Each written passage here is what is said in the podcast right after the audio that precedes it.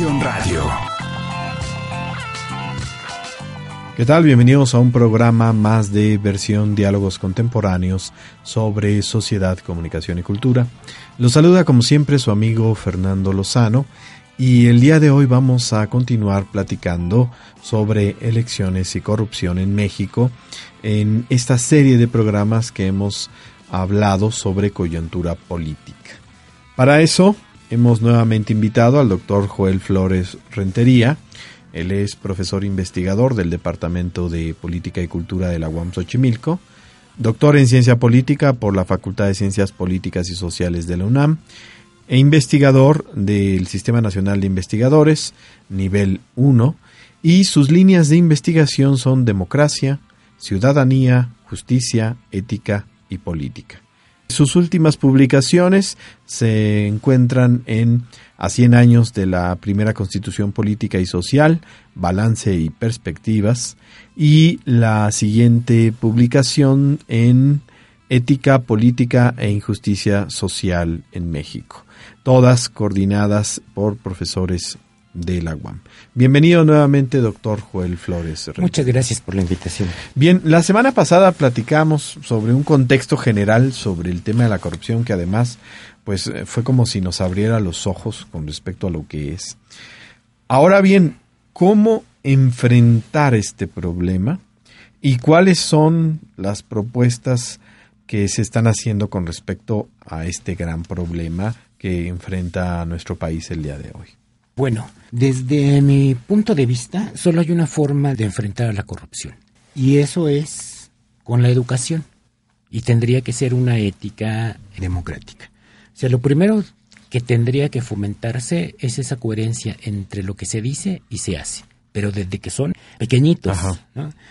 Y el otro problema es una ética democrática. Y para esto a mí me gusta mucho Cervantes, ¿sabes? Un consejo que le da a, Sancho Panza antes de que sea gobernador de la ínsula. Y le dice, ya traducido al castellano moderno, le dice, no te desprecies a ti mismo para que nadie se atreva a despreciarte. Y le pone un ejemplo, que no sea como el sapo que quiso convertirse en buey, y terminó hinchándose tanto, tanto para diferenciarse de sus semejantes y despreciar a sus semejantes. ¿Sí? Entonces, el no despreciarse a sí mismo implica, en primera instancia, ver a los otros como sus semejantes. Eh, lo que ocurre muchas veces es que no se ve a los otros como nuestros semejantes, o bien se ve como alguien superior, y entonces la, condición de uno mismo es servirle o se siente uno superior a los demás, casi una especie de Dios. Y busca servidumbre. Y busca servidumbre y entonces termina aplastando a todos. Entonces, tanto sentirse inferior como sentirse superior a los otros implicaría una especie de desprecio a sí mismo. Es decir, ignorar quién, quién es uno, cuáles son sus orígenes. Y es muy sencillo, ¿no? Antes de cualquier nacionalismo, somos simples mortales, ¿no? Y como tal tendríamos que vernos. Entonces, sin una educación que apuntale esos dos principios, ¿no? Que nadie se desprecie a sí mismo. Una, uno de los mayores problemas es que uno se desprecia a sí mismo y termina obedeciendo órdenes que en ningún momento debería de... Ciegamente. Ciegamente. ¿no? E, ese es el primer principio. Sin eso no hay forma de evitar la corrupción. Alejarnos de la clásica cultura política priista de la de del servilismo. Del servilismo político de pedir línea antes de, hacer ¿no? de que me digan por quién por quién voy a votar. no importa por qué es lo que vamos a hacer. Exactamente. ¿No? y ahora en cuanto a las propuestas que están haciendo bueno el primer problema todas tienen que ver son insuficientes no establecen cómo. O el primer problema es que carecen de una definición que les permite identificar las acciones para combatirla. Ahí coincide, ¿no? Juntos haremos historia, ¿no? Va a coincidir, bueno, las tres plataformas van a coincidir en una cosa, la cultura de la ilegalidad. Okay. Sí, y van a señalar distintos elementos. Por ejemplo, eh, Juntos Haremos Historia va a señalar que los problemas nacionales no son debidos a falta de leyes, sea, tenemos muchas leyes, incluso demasiadas leyes. El problema es que no se cumplen y cuando se aplican se hacen de una manera facciosa o discrecional. Ahí está la cultura de la, de la ilegalidad. Así es. Y va a señalar la importancia que tiene la voluntad del gobernante. Por México al frente, igualmente va a señalar que con frecuencia la ley no se aplica. Y cuando se aplica se hace de manera discrecional. Discrecional, igual. Igualmente. Eh, igualmente va a hacer énfasis, como López Obrador, de una voluntad. Se requiere voluntad para que se aplique la ley, voluntad del Ejecutivo. Nada más que aquí va a aplicar un poquito una voluntad inteligente. No esa es la diferencia. Y Todos por México va a señalar exactamente lo mismo. El problema es una cultura de la ilegalidad. Obviamente va a ser más pobre en propuestas porque se va a centrar nada más en el perfeccionamiento de las instituciones y de las leyes y reglamentos que se han generado, lo cual no está mal que existan estos eh, estas leyes y las distintas instituciones como la Auditoría Superior de la Federación o el Sistema Nacional de Transparencia, o sea, porque en la medida que tenemos estas instituciones es más visible la corrupción. De hecho, no es que hoy exista más corrupción, o sea, puede serlo. O sea, el problema es que hoy tenemos algunas instituciones que han hecho más visible la corrupción. Entonces ahora es más visible. Pero no se hace nada para combatirla. Sí.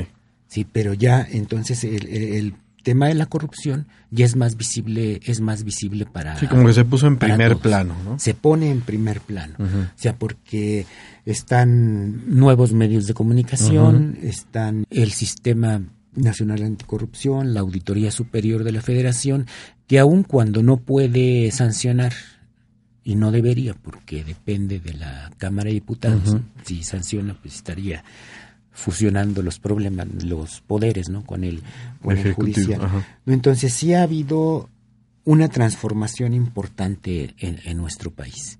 O sea, el problema es el combate a la ilegalidad. Sí, y este es muy complejo.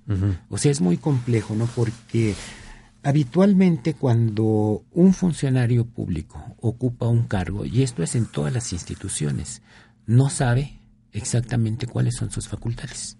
¿no? Y está, lo, lo grave es que está gobernando o está ejerciendo su Y cargo al margen de la, de la ley. Entonces, ¿qué es lo que ocurre? Muchas veces lo hace de buena fe. Así es. Sí, pero está violentando la ley. O muchas veces deja de hacer cosas que el cargo Le lo implica. mandata. Ajá. No lo mandata a hacer eh, cosas. Entonces aquí, por omisión, incurre En delito. en delito. Por extralimitarse de sus funciones O por no cumplirlas. o por no cumplirlas. Ajá.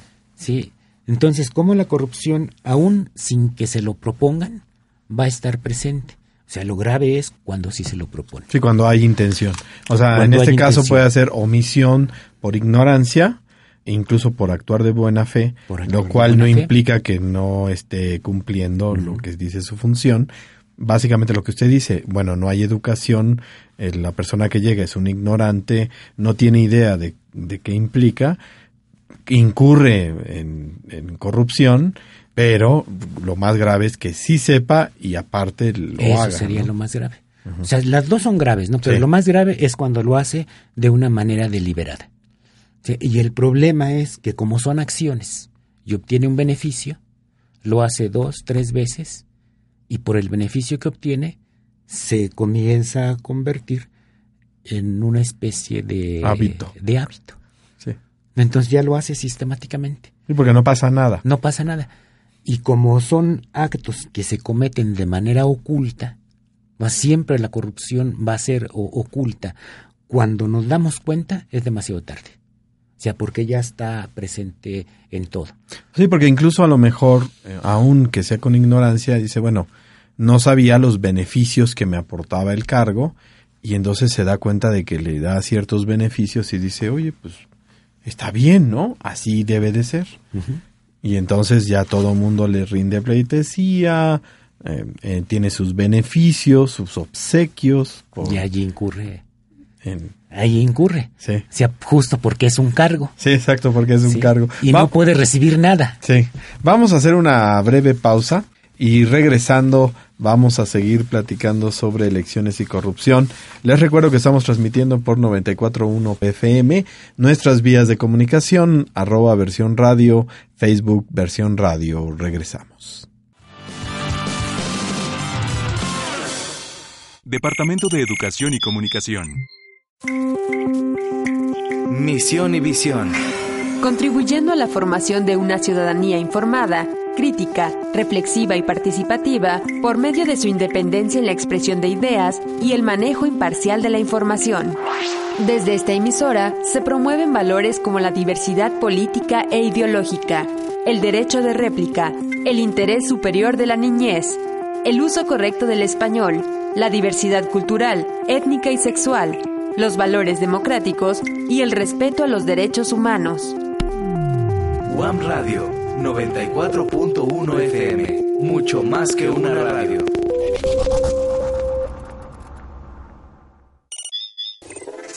UAM Xochimilco, radio abierta al tiempo, construyendo una nueva mirada. Universidad, universo, utilidad, unidad. Autonomía. Aula. Auditivo. Apertura. Academia. Metrópolis. México. Musical. Música. Miradas. Mundos. Versión Radio, un espacio para el diálogo sobre la comunicación, política y cultura. Versión Radio, las distintas versiones sobre la comunicación, política y cultura. La versión es versión radio. ¿Cuál es tu versión? ¿Cuál es tu versión? La versión es versión radio. Versión. Diálogos contemporáneos sobre sociedad, comunicación y cultura. Estamos nuevamente en su programa versión Diálogos Contemporáneos sobre Sociedad, Comunicación y Cultura, platicando sobre elecciones y corrupción en México con el doctor Joel Flores Rentería. Entonces, nos daba un panorama de cómo las diferentes propuestas están diciendo cómo iban a combatir la corrupción. Y nos hablaba un poco sobre, bueno, cómo se incurre en esta corrupción. Entonces, de estas propuestas que, más o menos nos platicó, ¿cuál es la que podríamos decir realmente se acerca a una solución del problema de la corrupción? Sí, es que en realidad no se acerca a ninguna. ¿Por qué razón? Por la cultura de la ilegalidad. O sea, los, las tres plataformas lo identifican, pero no proponen algo concreto contra la cultura de la ilegalidad. Obviamente, algo que es muy eh, complicado desaparecer el fuero de los presidentes que es una propuesta de Ricardo Anaya. Pero puede ser un fomento a la corrupción. ¿Por qué razón?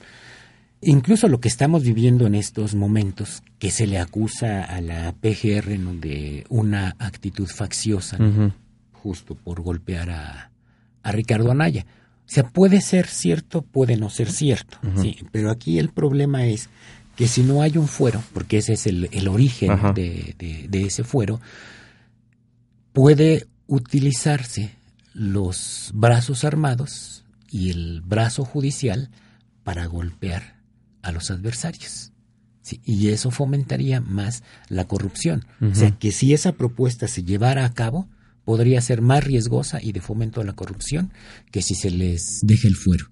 O sea, porque en realidad eh, no es un fuero de impunidad. No. No, si es eh, justo protección contra alguna represalia que, pudieran ser objeto por lo que dijeron, no por las leyes que han violentado. Claro. ¿no?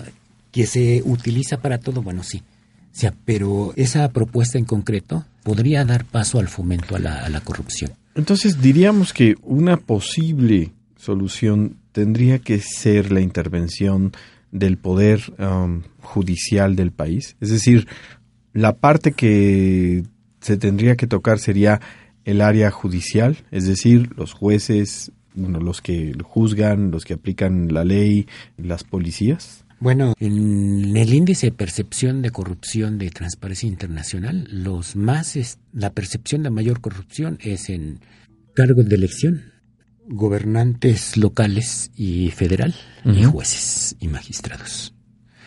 Y en efecto, ¿no? Porque la aplicación de la ley de manera discrecional, depende de depende de los jueces. ¿no? Y ahí ya es cuando se manifestó plenamente la corrupción. La intervención que tiene el Ejecutivo en la designación de, de los magistrados también es, es un problema. No debería de serlo. Si está esa cultura de la ilegalidad, siempre va a haber formas de violentar la ley. O sea, trátese de la ley que se trate, va a ser violentada. Uno de los mecanismos, por eso decía, la única forma es la educación, y es a largo plazo. Otro de las cuestiones que puede reducir un poco es una cultura jurídica en todos los gobernantes, y no solo en los gobernantes, también en toda la, en toda la población, pero sobre todo en los gobernantes. O sea, que sepan exactamente cuáles son sus funciones, que no pueden dejar de hacer una de ellas ni sobrelimitarse, porque buena parte de actos de, corrupción tiene que ver con la ignorancia. Y si vemos los índices de ignorancia en materia jurídica en los funcionarios, no solo en los funcionarios, incluso en los legisladores, es muy alto. O sea, son, muy altos. Entonces, tendría que atenderse esa formación eh, jurídica en los funcionarios, por lo menos en lo que respecta al cargo que están desempeñando. Y la otra, bueno, sí tiene que ver mucho con la voluntad de los gobernantes, porque la corrupción justo inicia en el gobierno. O sea, no inicia en la, en la sociedad, inicia en el gobierno. Antes se les llamaba magistrados, porque en cierta medida educan con el ejemplo. Así es. entonces, si es lo que se está viendo, si la ley en México no sirve para, para nada, pues entonces los ciudadanos van a violentar la ley, además de que tampoco la conocen. Claro. Sí, entonces, si no va por la educación y por la voluntad de los gobernantes, no solo del presidente, ¿no? Aun cuando suena un tanto voluntarista, un tanto mesiánico, sí es muy importante. Y no solo lo toca López Obrador, no es un elemento fundamental también en, la, en los planteamientos de, de Ricardo Anaya. Claro. Si, si no hay voluntad de, de la cabeza, no va a ser forma de transformar algo. Pero ¿cómo, cómo modificar este poder judicial cuando parece ser, digamos, de sentido general que tanto abogados como jueces lo primero que hacen para llevar un caso es que dura mucho tiempo en darse algún tipo de juicio cuando una persona ya es encarcelada y además requiere un cierto pago. Es decir, casi es como, de hecho, por eso hay pocas denuncias de los crímenes, ¿no? Porque es perder el tiempo, así se maneja, perder el tiempo, pagar para que se me haga justicia.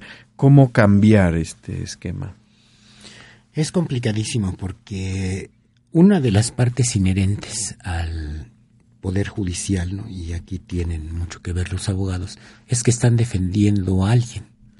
Si entonces en esa misma defensa, pues el abogado tendrá que buscar todos los mecanismos jurídicos que le permitan ganar el caso y el otro también. Entonces ahí hay una hay una interpretación que se va a dar de, de la ley y toda interpretación deja a veces mucho que desear, ¿no? Porque a veces en el contexto que va a ser interpretado, ¿no? que no es solo el contexto, no sería nada más el caso, ¿no? sino todo el aparato de reglamentos, etcétera. Entonces ahí da paso para que se interprete de manera diferente la, la ley. Entonces es un espacio proclive a la corrupción. Sí, porque además se está cobrando, es su trabajo. Sí, eh, por eso es tan complicado, ¿no? Ahora, un juez quizá no deban de estar tanto tiempo o sea, que un magistrado esté nueve años.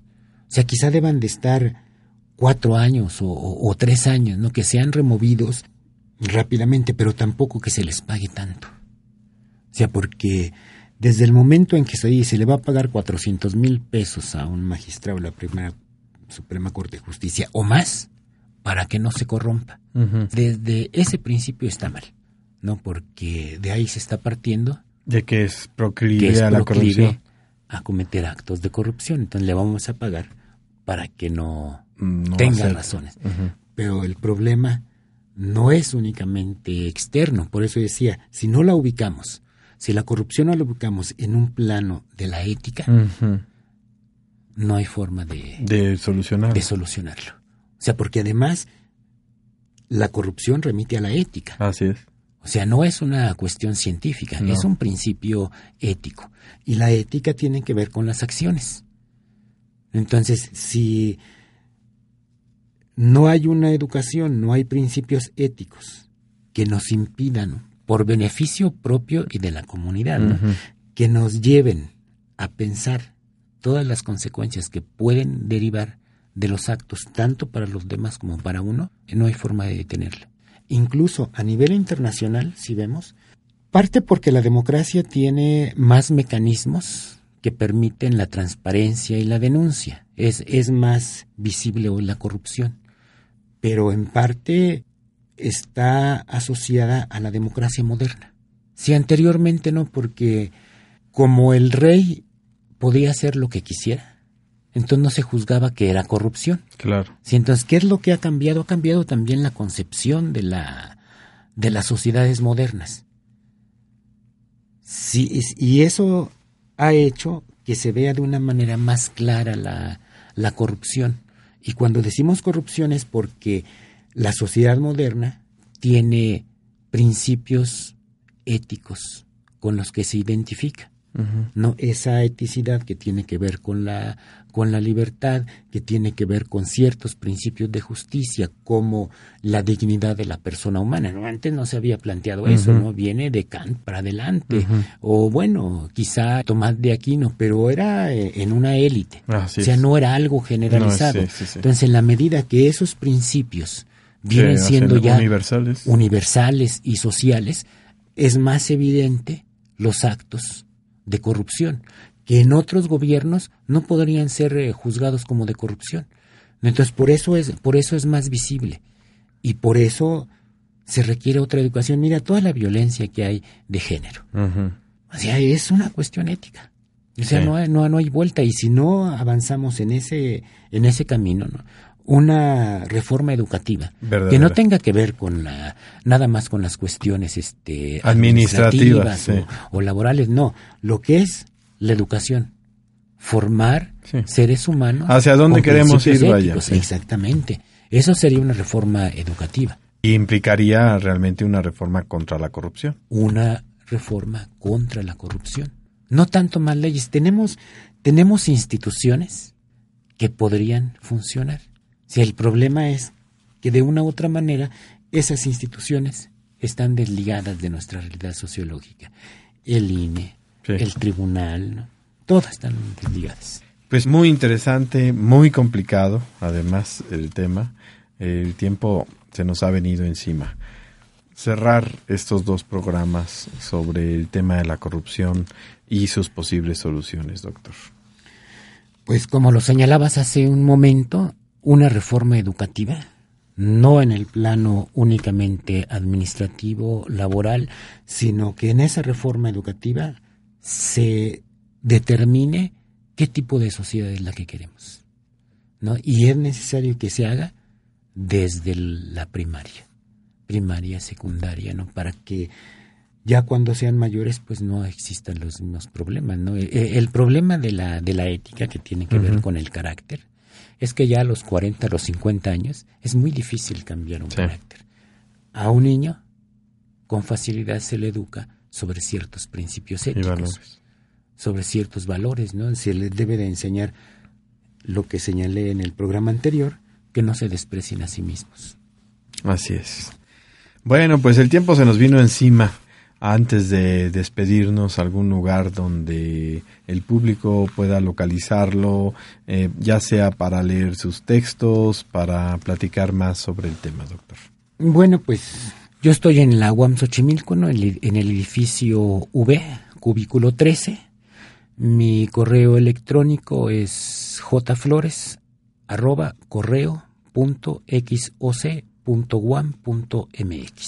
¿Y sus publicaciones dónde las puede leer uno? Bueno, las publicaciones algunas están agotadas, ¿no? Las más recientes, eh, libros sobre ética, democracia e injusticia, supongo que en varias librerías, en la UAM Xochimilco se, se encuentra a disposición. Hay otros textos, ¿no? Que tienen que ver con justicia y justicia y utopía, ¿no? Mito y justicia, ¿no? Y es un poco un rastrear todas las consideraciones en torno a la justicia desde la mitología grecolatina. ¿no? Bien, pues ahí estamos. Muchísimas gracias. Ha sido de verdad un placer platicar con usted, doctor Joel Flores. La verdad es que nos queda mucho para seguir platicando, pero bueno, pues como siempre el problema de la radio, el tiempo. Pues me despido, no sin antes, como siempre, agradecer en la producción a Carlos Gómez, en los controles a Adrián Carvajal y en la dirección al maestro Luis Rasgado. Se despide también de ustedes su amigo Fernando Lozano. Nos escuchamos la próxima semana. Versión es una producción del Departamento de Educación y Comunicación de la UAM Xochimilco para UAM Radio.